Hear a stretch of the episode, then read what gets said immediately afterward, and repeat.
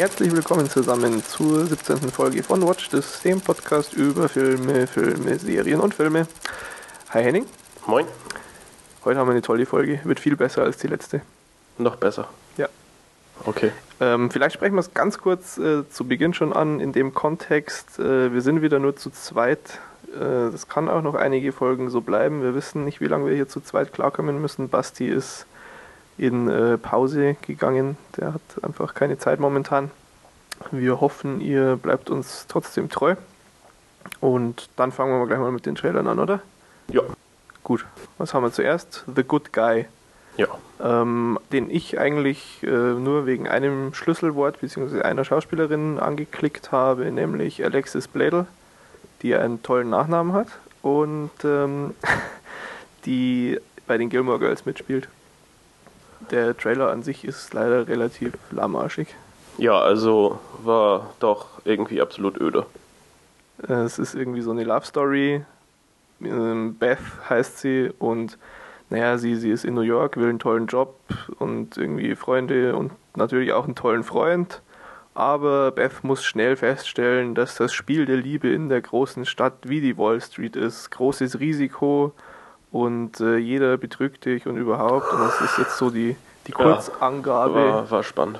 Und naja, Ne, ne. wenn, wenn du jetzt äh, die Gilmore Girls schon gesehen hättest, dann würdest du trotzdem noch Hoffnung in den Film haben, weil das wäre dann quasi so, wie wenn du jetzt einen Trailer mit äh, Michael C. Hall oder so gesehen hättest. Ja, dann äh, es ist die Grundstimmung vielleicht schon andere. Aber Ja, so, auf jeden Fall. ne. Ähm, naja, ich werde mir den wahrscheinlich dann schon irgendwann mal angucken, aber war schon eher langweilig. Wir wissen auch noch gar nicht, wann der in Deutschland kommt. Ähm, in den Staaten am 19. Februar 2010. So, wesentlich interessanter. Haben wir letztes Mal total verpennt. Ich kann, kann ja auch sagen, wieso. Ähm, und zwar ist der A-Team-Trailer geleakt in den Ferien. Und ähm, dann habe ich mir gedacht, ah ja, klasse, wenn der jetzt dann so inoffiziell raus ist, dann kommt er die nächsten Tage auch offiziell. Dann merkst du es davor, wenn er offiziell nochmal kommt und dann nehmen wir es in die Sendung mit. Ja, und der kam halt nicht offiziell und ich habe nicht mehr dran gedacht. Und, naja. So, und was meinst du? Ja, A-Team. Also ich, ich stehe dem Ganzen sowieso sehr, sehr skeptisch gegenüber. Ähm, und der Trailer, ja, also ich, ich habe es mir ehrlich gesagt noch deutlich schrecklicher vorgestellt. Also ich dachte, die ähm, machen es noch grausamer. Also ich, ich finde die Umsetzung, soweit der Trailer das jetzt verrät, immer noch nicht so toll. Aber ich hatte es mir irgendwie noch kitschiger, noch alberner und äh, noch unpassender vorgestellt. Aber ja, wie gesagt, also mit der Idee anfreunden, nee, kann ich mich immer noch nicht so wirklich. Ja, also ich fand den Trailer insgesamt eigentlich ganz nett.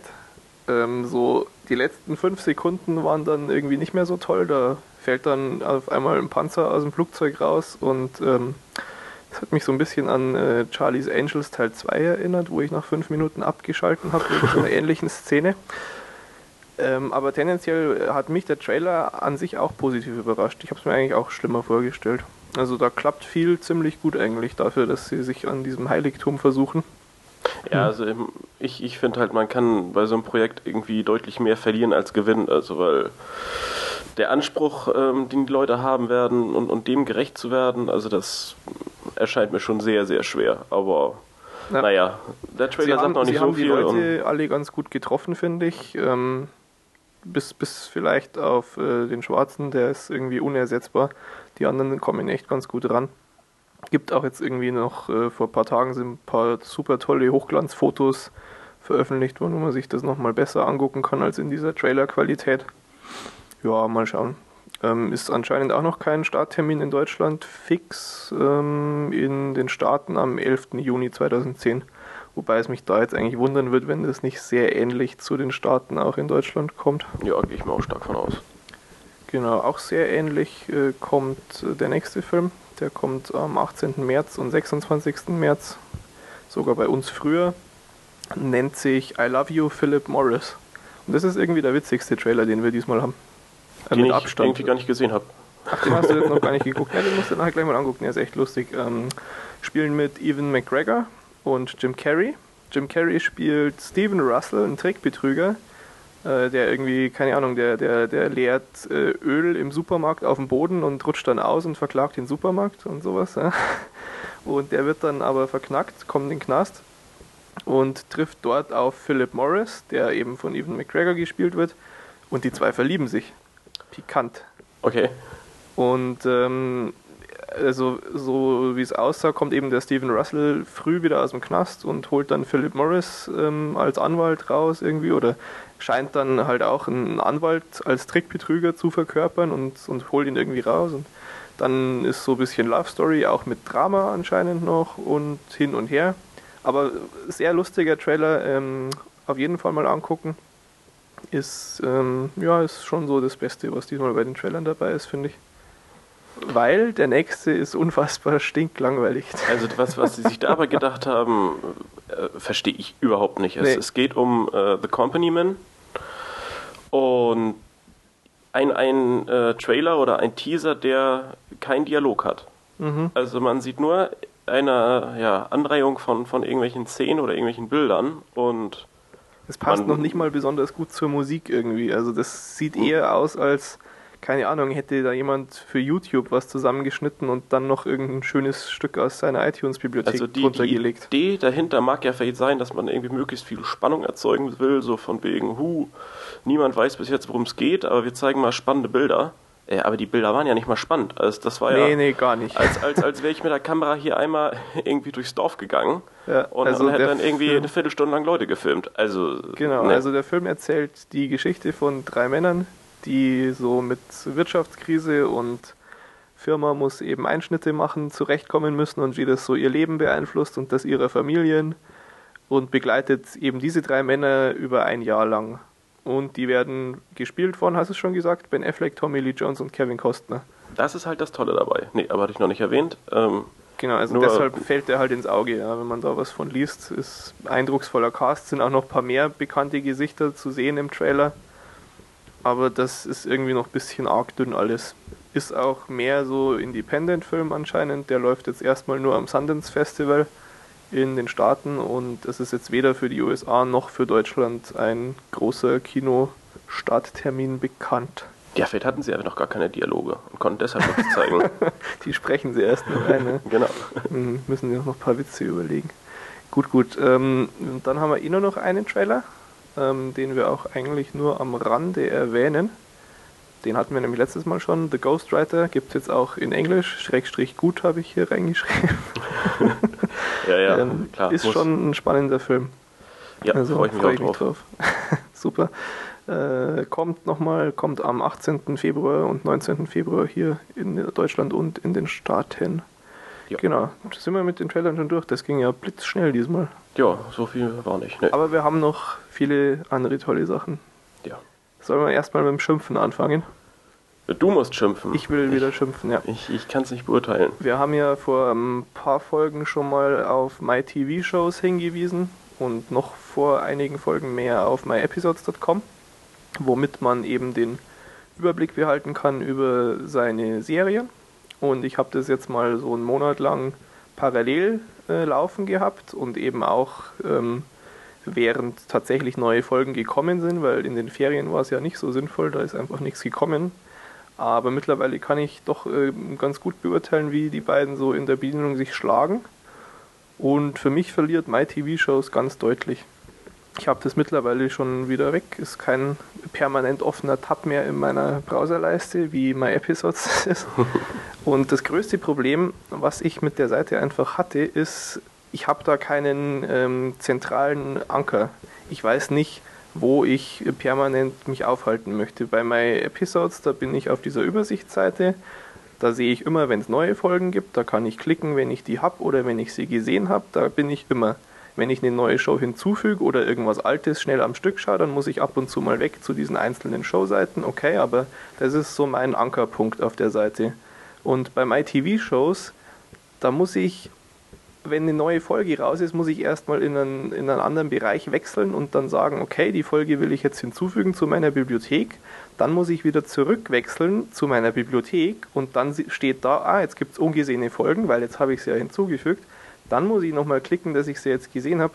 Furchtbar umständlich und, und ich bin eben nie zufrieden mit da, wo ich bin, weil entweder bin ich in der Übersicht, was ich alles schon gesehen habe, oder ich muss dorthin, was es für neue Folgen gibt von meinen Serien und dann gibt es noch dieses Zwischending zum Gelesen markieren, also gelesen in Anführungsstrichen. Ne? Nee, ganz, ganz großartig verkacktes äh, Benutzerinterface leider. Und da helfen auch die paar hübschen Bildchen nicht. Beides nach wie vor nicht das Gelbe vom Ei. Ähm, aber ich bin eindeutig bei My Episodes. Wir wurden ja auch gefragt, um das mal kurz einzuwerfen, wie viel Wasted Time oh, wir ja, da haben. Ähm, dazu müsste ich aber zumindest mein Kram erstmal weiterpflegen. Ja, du bist ja so faul. ich, ich trage das dann so alle paar Wochen mal irgendwie äh, nach, was, was ich so geguckt habe, aber ähm, ja, momentan hat das äh, nicht so den Wert, weil das alles irgendwie nicht der also Zeit ich entspricht, die wirklich auch vergeudet wurde. dazu sagen, ich habe bei meinen Episodes schon auch eine Weile gebraucht, bis ich mir das wirklich gut eingerichtet hatte. Also bis man mit dieser Übersicht, die ich eben jetzt als meinen, meinen zentralen Punkt auf der Seite beschrieben habe, bis ich mit der so gut zurechtgekommen bin wie jetzt, muss man schon äh, auch das Ding eine Weile benutzen. Ähm, kann ich vielleicht mal anders mal erklären oder so, wenn da Bedarf besteht. Äh, meine Time Wasted, ungelogen, kein Witz. Es ist wirklich gerade auf exakt drei Monate, drei Wochen, drei Tage und drei Stunden. Das wird sich morgen schon wieder geändert haben. Das finde ich ja total genial, dass das genau den Wert hat. War genau so vorbereitet wahrscheinlich. Selbstverständlich. Ja, ja, habe ich die ganze Nacht gestern rumprobiert, was ich jetzt hier wegklicken muss, und damit das alles sich ähm, ausgeht. Nee, Quatsch. Ja. Gut, ähm, das eigentlich nur in Kürze. So. Und wir bleiben äh, aber auch gleich bei Serienneuigkeiten. Nämlich haben wir auch schon das eine oder andere Mal angesprochen, diese neue Sendung von J.J. Abrams, dieses Spionage-Pärchen-Dingens, Irgendwas, ja. Nennt sich Undercovers, das haben wir auch schon gesagt, glaube ich. Da stehen jetzt ähm, die Hauptdarsteller fest, die mir relativ unbekannt sind. Also die, es ist eine britische Darstellerin, die die Frau von dem Pärchen verkörpert, nennt sich Gugu Mbata Ra, die mhm. vielleicht dem einen oder anderen aus Doctor Who schon bekannt ist. Und ähm, der männliche Hauptdarsteller ist Boris Kodjoe, kenne ich auch persönlich noch nicht. Sagen mir beide überhaupt nichts, die Namen. Kann man, ähm, ja, wer Lust hat, mal den Link klicken und sich Bilder angucken, dann merkt man ja, ob man die irgendwie schon kennt. Ist ganz interessant, weil es ist, ähm, äh, wie sage ich jetzt das, ohne rassistisch zu sein, es ist äh, kein weißes Pärchen, ja, also die sind jetzt nicht so der Vorzeige Standard-Amerikaner irgendwie. Hm.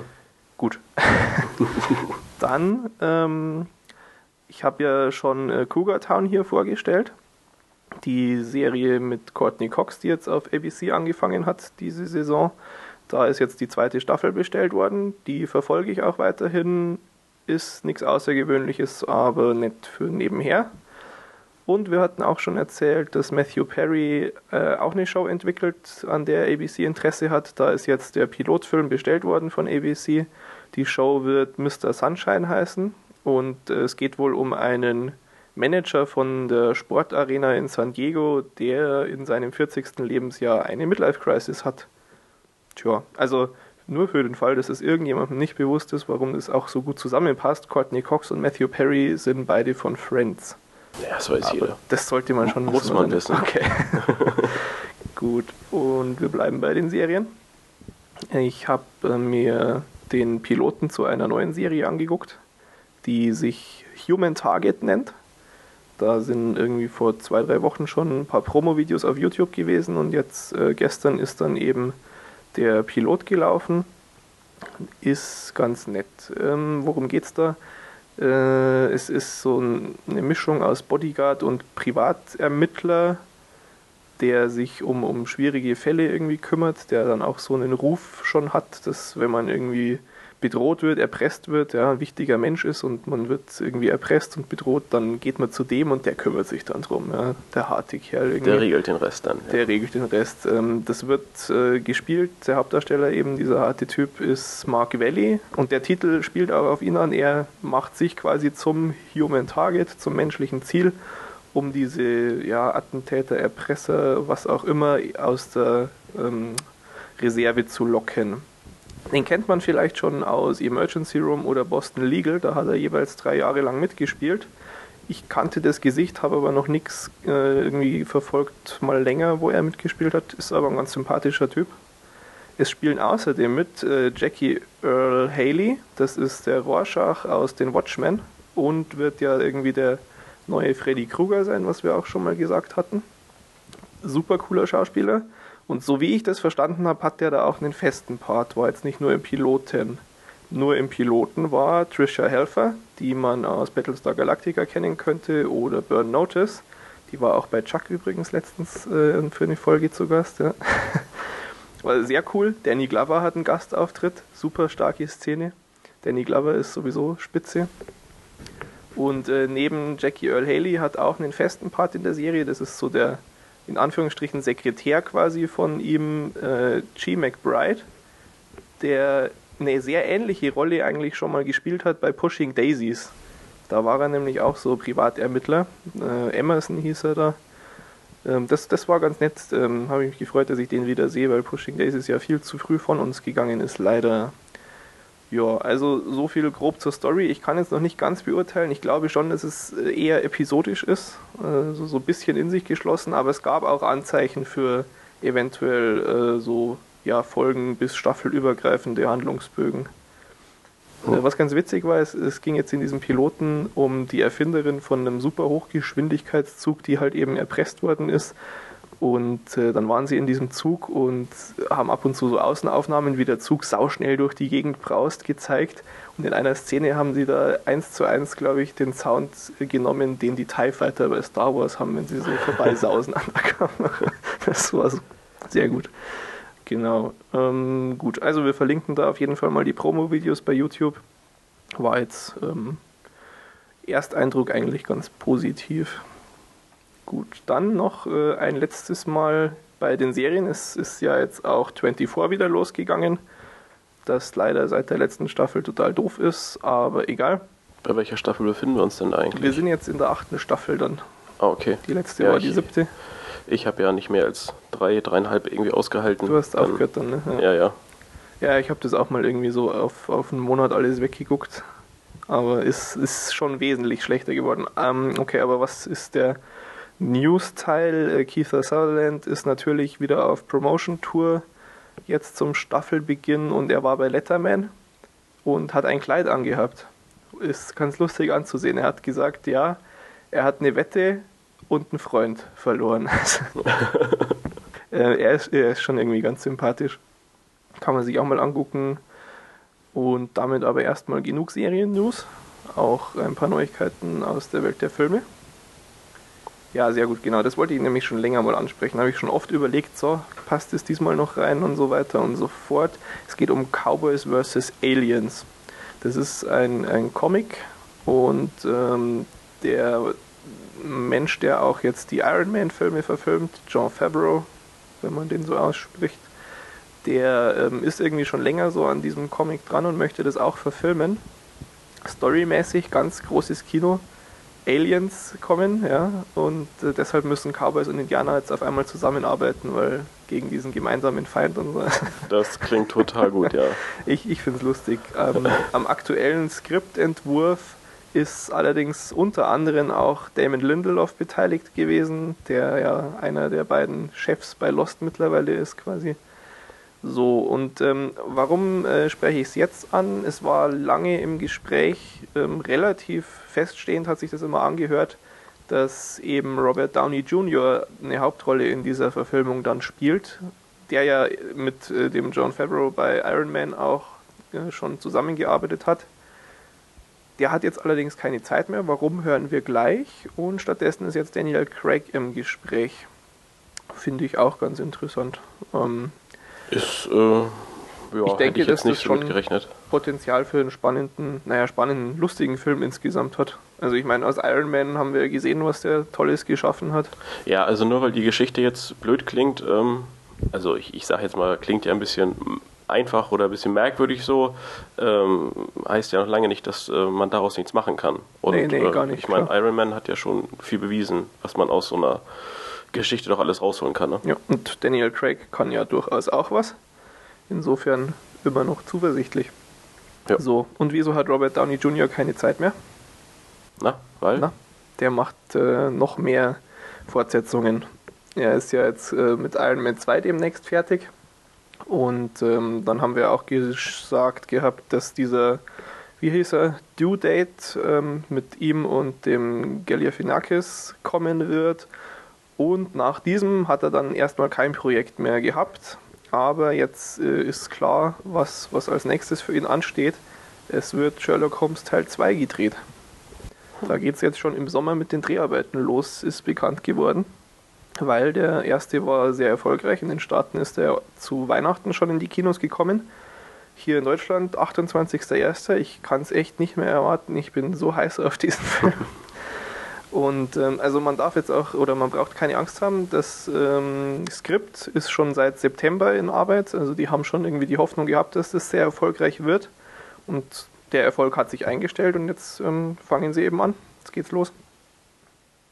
Gutes Klasse. Ja. Sherlock Holmes wird ein Franchise. Super. Ähm, außerdem äh, ist auch bekannt geworden, dass Transformers auch diesen Sommer anfängt mit dem nächsten, aber das interessiert die keinen. Doch, ich freue mich. Ja, ja. Gut, und ähm, ja, das ist auch in den Kommentaren ja schon gekommen. Ich habe mir ja wirklich, ich hätte mir in den Arsch beißen können. Ich äh, schneide also schön unsere letzte Folge so, dadum, dadum, und guck in meinen Newsreader und dann steht da Spider-Man 4 gecancelt, alles weg, alles, alle tot, alles anders, die Welt steht auf dem Kopf. Ah, toll, super, danke Sony. Das war so die Strafe von Sony dafür, dass ich Armored umsonst bekommen habe. ja, die Rache. Also, was ist äh, noch bevor wir die neue Folge veröffentlicht hatten, schon festgestanden? Sam Raimi ist raus, Tobey Maguire ist raus, die rebooten Spider-Man komplett. Ähm, die Story beginnt ganz von vorne nochmal. Peter Parker, back in High School, stand in der Presseerklärung. Das Skript ist anscheinend schon so gut wie fertig. Da hatten sie auch parallel wieder irgendwen anders dran arbeiten.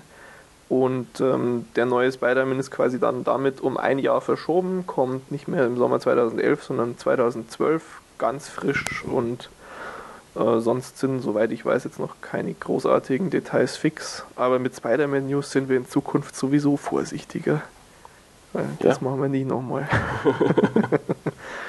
Gut, so. Und jetzt letzter Klatsch- und Tratsch-Punkt. Und diesmal passt es auch wirklich perfekt, Klatsch und Tratsch, ne? Ja, ja. Jetzt ganz, kannst du dich auslassen. Ganz großartige Geschichte. Ähm, es geht jetzt, wir hatten ja gerade schon eben, dass Kiefer Sutherland bei Letterman war, also es geht um Late-Night-Shows. Das ist dieses berühmte, beliebte Format, das Harald Schmidt in Deutschland auf Sat 1 Salon fähig gemacht hat. Und ich denke, da kennt ja eh jeder so ein paar Namen. Also Jay Leno und, und Letterman hat man irgendwie doch schon mal gehört oder auch mal vielleicht bei YouTube einen Clip gesehen. Ja, und äh, in den Staaten ist Krieg, da herrscht Krieg seit so ein, zwei Wochen auf diesem Gebiet. Ich nerv jetzt die ganze Woche schon mein, mein ganzes Umfeld mit Videoclips, äh, was, was diese Sache angeht. Und jetzt hat der Henning gesagt, so, dann erklärst du mir das mal schön ausführlich, damit ich die auch alle lustig finden kann. Und dann habe ich mir gedacht, machen wir das doch gleich hier, weil es thematisch ja doch ähm, reinpasst in etwa. Genau. Das, das Witzige schön zurücklehnen ist, und, und genau, du, du kannst dich jetzt super zurücklehnen. Der Witz ist, ich habe mich in diese Vorgeschichte, weil das eine verdammt lange Vorgeschichte hat, eh schon mal eingelesen und zwar zufällig ähm, wegen How I Met Your Mother. Aber das ähm, dann nachher, weil heute ist How I Met Your Mother fällig. Endlich. Endlich ist es soweit. Ja. Gut, also ähm, ich fange einfach ganz am Anfang an. Grundlage, die man wissen sollte, es geht um zwei verschiedene Shows im Wesentlichen. Das ist einmal die Tonight Show und einmal Late Night. Die sind beide auf NBC und da hängt man quasi dann eben den Namen des aktuellen Moderators noch mit dran und dann entsteht zum Beispiel der Titel Late Night with Conan O'Brien. Das ist so die zentrale Figur des aktuellen Konflikts. Ähm, es ging aber, wie gesagt, schon sehr früh los. Die Tonight Show ist eine absolute Legende. Das ist die am längsten laufende Sendung dieses Formats überhaupt. Das ist sogar die, die drittlängst laufende, das drittlängst laufende Entertainment-Programm in den Staaten überhaupt. Da war im März 2009 der Obama als Gast. Also das ist wirklich ein, ein Massiv in der Brandung des, des Fernsehens, diese Show. Die ist in den 50er Jahren schon auf Sendung gegangen und Der erste Host, der das wirklich langfristig gemanagt hat, war Johnny Carson, der von 62 bis 92 da der Moderator eben war. Gut, während diesem, dieses Zeitraums, also so ab 1980 ungefähr, hat David Letterman seine Karriere bei NBC dann gestartet. Der hat zuerst so eine Comedy-Sendung im Morgenprogramm gekriegt und das hat nicht so lang geklappt. Ab äh, 82 haben sie es deshalb mit einem anderen Sendeplatz für ihn versucht und das war dann eben die erste Late Night. Ja? Late Night mit David Letterman. Die lief direkt nach der Tonight Show und ist ziemlich erfolgreich geworden. So. 92, wie gesagt, war dann Johnny Carsons Ende bei der Tonight Show und der hat selbst auch schon immer gesagt, dass er Letterman so als seinen Nachfolger für die Tonight Show ansieht. Ja, ähm, der Jay Leno war derweil schon immer wieder mal auch als Guest-Host äh, für Carson eben in Vertretung bei der Tonight Show. Aber trotzdem, ähm, auch der Letterman selber hat gesagt gehabt, er will diesen früheren Timeslot. Die Tonight Show beginnt um kurz nach halb zwölf und Late Night um kurz nach halb eins. So, und dann gab's Stunk, ja. Weil der Letterman wollte eben wenigstens diesen Timeslot oder einfach direkt selbst die Tonight Show haben, weil das ja schon so ein großer Name ist und, und einer Beförderung quasi gleich käme. Aber NBC hat äh, dem Jay Leno die Tonight Show gegeben. Tja, dann ist der Letterman abgehaut mit der gesamten Crew zu CBS und hat dort die Late Show with David Letterman bekommen und zwar zum selben Timeslot, also auch um kurz nach halb zwölf, wie die Tonight Show with Jay Leno. So, David Letterman ähm, damit erstmal raus, aber es ist so zur, zur Vorgeschichte von Jay Leno ähm, nicht unwichtig, dass man das auch schon mal weiß. Der Letterman hat dann auch bei CBS das doppelte Gehalt bekommen und war am Anfang ziemlich erfolgreich, aber ab 95 hat Leno konstant höhere Quoten gehabt. Der ist, ähm, ja, der ist einfach massenkompatibler. Gut. Also Jay Leno, ähm, ja, der war dann, Jay Leno war auch mal zu Gast dann bei Letterman auf CBS und hat da ziemlich derb ausgeteilt. Ähm, da war dann der Letterman ziemlich angepisst. Da gibt es dann auch ein Video davon, verlinke ich natürlich alles. Also der war schon nicht so ganz der feine Herr damals. Der hat ähm, eben gerne die Tonight Show genommen und ähm, ja, ist, ist wohl auch über Leichen gegangen, um, um das zu bekommen. Okay, aber dadurch, dass der Letterman weg war, gab es bei NBC ein Loch, weil jetzt hat ja niemand mehr die Late Night übernommen gehabt. Die hat man dann 93 Conan O'Brien gegeben. Und ähm, Conan O'Brien, der war damals äh, schon auch irgendwie ein, ein Name, der war Autor für die Simpsons. Der hat zum Beispiel die March vs. The Monorail-Episode geschrieben und war auch als Autor für SNL, also Saturday Night Live, tätig gewesen. Gut, ähm, was man vielleicht auch wissen sollte, das war alles in einem Zeitraum, wo NBC wahnsinnig erfolgreich war. Also da lief zum Beispiel Seinfeld, ja, das war so der Erstausstrahlungszeitraum von Seinfeld. Äh, NBC hatte damals auch den, den Slogan Must See TV und das war zu Recht. Also die waren die, die ja doch konstante Größe im US-Fernsehen. Gut, also jetzt äh, hat der O'Brien mit dieser äh, Late Night eben sehr viel Erfolg gehabt. Die waren ab 96 eigentlich konstant jährlich für Emmys nominiert. Und warum auch immer, im Jahr 2004 hat NBC mit ihm einen neuen Vertrag ausgehandelt und dort vereinbart, dass er 2009 die Tonight Show kriegt, ja, vom Jay Leno. Und äh, 2004 war eben der 50. Geburtstag der Tonight Show. Da hat man das dann auch gleich schon publik gemacht, dass in fünf Jahren dann der Leno die Tonight Show abgibt und an den Conan O'Brien übergibt. Leno hat damals auch gesagt, ähm, er, er möchte irgendwie dadurch, dass Conan die übernimmt, die Show, das vermeiden, was damals mit David Letterman eben passiert ist, wo auch einfach dann ja sich doch äh, Hass und, und Streit äh, breit gemacht hat zwischen ihnen und er hält auf jeden Fall Conan O'Brien für die Person, die diesen, also seine Nachfolge am allermeisten verdient. Gut. Klingt doch recht harmonisch bis Klingt jetzt. jetzt eigentlich noch halbwegs harmonisch. Zeitsprung. Jetzt hat er also 2009, vor einem guten halben Jahr, also am 1. Juni war die erste Ausgabe von The Tonight Show with Conan O'Brien. Wie es abgemacht war, hat er eben übernommen Jay Leno hat eine komplett eigene neue Show, die hieß einfach nur The Jay Leno Show bekommen, um 10 Uhr abends. Das war zum einen, muss man wissen, ist es dann schon noch Primetime. Und zum anderen war quasi die neue Reihenfolge auf NBC am Abend dann, erst kommt Leno, dann kommen die Nachrichten und dann kommt Conan O'Brien. Äh, die Late Night hat übrigens Jimmy Fallon übernommen, den man ja vielleicht auch schon vom einen oder anderen YouTube-Video kennt. So, wie kommt jetzt zu diesem aktuellen Streit? Die Quoten sind gefallen und zwar bei beiden, sowohl bei Leno als auch bei O'Brien. Das war allerdings beim Leno schlimmer. Und jetzt müssen wir nochmal ein bisschen ausholen, warum ist das so? In den Staaten ist das äh, ganz anders als hier bei uns in Deutschland. Da gibt es jede Menge von lokalen, kleineren Sendeanstalten, die übernehmen einfach das Programm von den großen Networks, senden aber zum Beispiel ihre eigenen Nachrichten und eigene Werbung. So, jetzt haben die also gesagt, äh, Leute, NBC, äh, wir übernehmen zwar ja von euch den Leno und den O'Brien, das ist ja auch ganz toll, aber die Quoten vom Leno, die gehen so runter, die ziehen die Quoten von unseren Nachrichtensendungen runter und auch von unserer Werbung. Ähm, NBC hat zum Beispiel auch äh, 91 damals schon den Starttermin von ähm, Late Night von halb eins auf fünf nach halb eins geändert, damit die noch mehr Werbung nach ihren Nachrichten da reinbringen. Also das ist, äh, das ist was Wichtiges. Äh, die, die Networks, NBC und so weiter, die sind darauf angewiesen, dass die kleineren Sender das abnehmen. Hm. Die haben jetzt also damit gedroht, okay, ähm, wir nehmen die Jay Leno Show nicht mehr, weil die zieht unsere Einnahmen runter. Gut. NBC hat Angst bekommen und haben dann entschieden, okay, Lenos eigene Show wird erstens gekürzt von 60 auf 30 Minuten und sie stellen sie wieder hinter die Nachrichten. Und das ist aber ja genau der Timeslot, den die Tonight Show hat.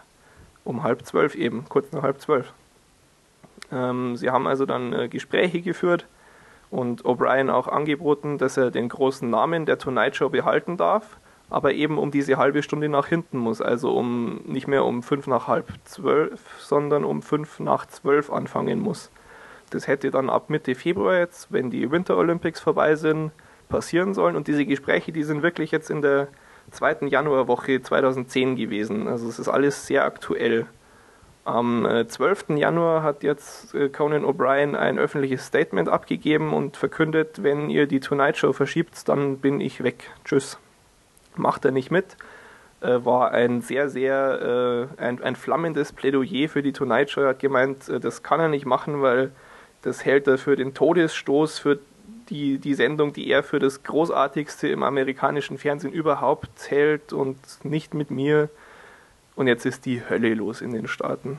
Ähm, das ist wirklich großartig. Aber lustig vor allem, dass das so nach außen getragen wird. Ja, ja, also das, ich habe ich hab sogar beim, beim Recherchieren jetzt dann einen Artikel bei Spiegel gefunden.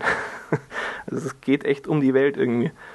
Naja, ähm, aber das sind ja eben auch alles Namen, die man irgendwie selbst ohne die Show jemals gesehen zu haben kennt. Schon, ne? Kennt man ja, irgendwie den Namen und also ich finde das halt sehr spannend alles. Ähm, es ist jetzt so, dass eben der O'Brien ganz massiven Support bekommt. Äh, zum einen aus der Netz-Community, weil der immer schon äh, gut an so studentisches Publikum einfach rangekommen ist, weil er irgendwie ja doch bissiger ist. Wie gesagt, Jay Leno ist einfach relativ massenkompatibel. Ähm, aber auch andere Mediengrößen äh, unterstützen ihn. Also keine Ahnung, zum Beispiel ähm, Ben Affleck, glaube ich, hat sich für ihn ausgesprochen. Oder auch Peyton Oswald, also der Spence aus King of Queens, der hat ähm, ziemlich äh, üblen Spruch dem Leno reingedrückt, äh, als er seinen Support für O'Brien verkündet hat. Und, äh, und vor allem eben die ganzen anderen äh, Late-Night-Hosts, also Talkshow-Hosts jetzt im Sinne von dem Format, nicht von der Sendung Late Night, das ist äh, alles sehr blöd verwirrend. die haben sich halt im Grunde alle auf die Seite vom Leno, äh, vom O'Brien geschlagen. Mein Favorit in der Hinsicht ist ja nach wie vor Jimmy Kimmel, der mit seiner äh, Show auf ABC ähm, einfach mein Liebling ist. Zur Der gleichen hat, Zeit läuft das oder wann läuft das? Ähm, das ja, doch, das ist, glaube ich, schon äh, zur, zur ähnlichen Zeit auf jeden ja. Fall. Ähm, der hat eine komplette Folge seiner eigenen Show, Jimmy Kimmel Live, ähm, in einer Jay Leno-Maske gemacht. Und Jay Leno hat ja so ein Markenzeichen, der hat ein relativ langes Kinn. Und der hat halt echt sich da so, so einen Pfropf hinmachen lassen. Das, das ist schon echt, boah, ziemlich, ziemlich derb. Also das ähm, ganz harte Ansage irgendwie auf den Leno. Und dann ging es los. Dann hat der Leno der hat in seiner Show so ein Segment, das nennt sich 10 at 10. Da stellt er jemanden, weil es ja um 10 Uhr losgeht, at 10, stellt er ihm 10 Fragen und da hat er dann den Kimmel eingeladen. Okay. erste Frage, also das ist per, per Videoübertragung einfach, ja, per Satellit oder so. Und da hat er ihm zu, zuerst dann hat er ihn gefragt, ähm, was ist das Geheimnis einer guten Jay Leno-Kopie ähm, und, äh, und so weiter und so fort. Und der Kimmel hat ausgeteilt, Wahnsinn. Also brutal, dass der Leno, ich weiß nicht, was der sich dabei gedacht hat. Ähm, ich glaube aber irgendwie nicht, dass er darauf vorbereitet war. Auch, auch dann wirklich so in den letzten 10, 15 Sekunden, als es eh schon vorbei war und der Leno nicht noch hätte sagen können, okay, das brechen wir jetzt ab, das Experiment, hat er nochmal wirklich so richtig ausgeteilt, hat gemeint irgendwie, ähm, ja, also komm, äh, der, der O'Brien und ich, wir müssen Kinder versorgen, du hast doch eh nur Autos, lass unsere Shows in Ruhe, weil der, der Jay Leno ist halt ein Autonarr, der hat irgendwie 800 ähm, ultra teure Autos in der Garage stehen. Ja, ja, macht auch irgendwie so eine Autoshow noch nebenbei oder, oder mischt da irgendwie mal mit sein. oder also, sowas, habe ich mal gesehen. Der ja, Punkt egal. ist halt, alle sehen jetzt in Leno den Bösewicht, weil er eben die Tonight Show verdrängt, weil er den O'Brien verdrängt, obwohl das anders abgemacht war. Was man bei dem Ganzen auch nicht vergessen sollte, ist aber 2004, als dieser neue Vertrag ausgehandelt wurde, da ist er auch vor vollendete Tatsachen gestellt worden. Also das war jetzt nicht so, dass er irgendwie gesagt hat, ja, 2009 habe ich keinen Bock mehr, dann lasst es den O'Brien machen, sondern äh, da ist er rausgekickt worden eigentlich aus seiner Show ohne erkennbaren Grund. Da, es gibt zu dieser ganzen Thematik und Vorgeschichte ein Buch und einen Film. Ich habe auch jetzt gar nicht alle Details. Ich weiß nicht, ob, ob da wirklich vom O'Brien das ausging, dass er dann unbedingt die Tonight Show haben wollte. Sehr, sehr äh, komplexes Thema. Ähm, ich, ich, persönlich bin auf jeden Fall auf der Seite vom O'Brien. es, es, gibt äh, es gibt diese, es gab doch, als ähm, Angelina Jolie sich Brett Pitt geschnappt hat, gab es doch diese Bewegung in den Staaten, dass man sich T-Shirts mit äh, Team, äh, Team Aniston und so angezogen hat, weil er ja Jennifer Aniston verlassen hat und so weiter. Gibt es jetzt auch hier Team Lennon und äh, Team, Team Leno und Team O'Brien und so weiter. Total abgefahren. Oder dieses bekannte Bild vom Obama in, in diesem Rot-Blau-Ton das haben ja, sie jetzt mit, mit O'Brien und so auch nachgemacht. Total abgefahren alles. Und es gibt eine gigantische Masse an Videos, wo eben diese anderen äh, Late-Show-Hosts äh, Sprüche bringen, einen nach dem anderen. Der O'Brien und der Leno selber auch. Unbedingt mal auf die Links klicken, jetzt wo ihr diese ganze Vorgeschichte kennt und einigermaßen in der Thematik drin seid. Das, die fahren da harte Bandagen, das ist der Hammer. Also vor allem der O'Brien, der, der teilt gegen NBC und den Leno aus, dass es nicht mehr schön ist. Der Letterman, der lacht sich total ins Fäustchen bei CBS, ja, weil der die Scheiße ja selber schon erlebt hat und rausgekickt worden ist. Ja, und fein raus ist jetzt der momentan. teilt auch aus. Es ist großartig. Also ich finde das total lustig insgesamt, auch wenn es eigentlich ja eher dramatische Angelegenheit ist, aber andererseits muss man sich auch äh, vor Augen halten, weder der Kimmel noch der O'Brien und der Leno schon gleich dreimal nicht natürlich, die haben alle kein Problem, irgendwie ihre Kinder zu ernähren und so. Ja. Also was die da an Gagen kriegen, ist sowieso jenseits von Gut und Böse.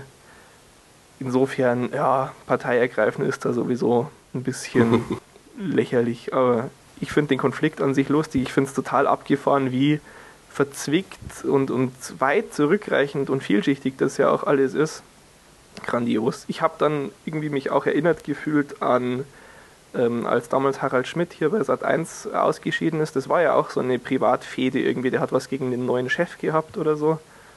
Ähm, aber auch wenn man da irgendwie, da gab es dann auch so ein, zwei Interviews mal mit dem Schmidt, wo er schon äh, fies war, aber das ist alles ganz. Aber er ist so oder Ebene. so auch immer noch irgendwie die einzige Person im, im deutschen Fernsehen, die so irgendwie polarisiert, oder?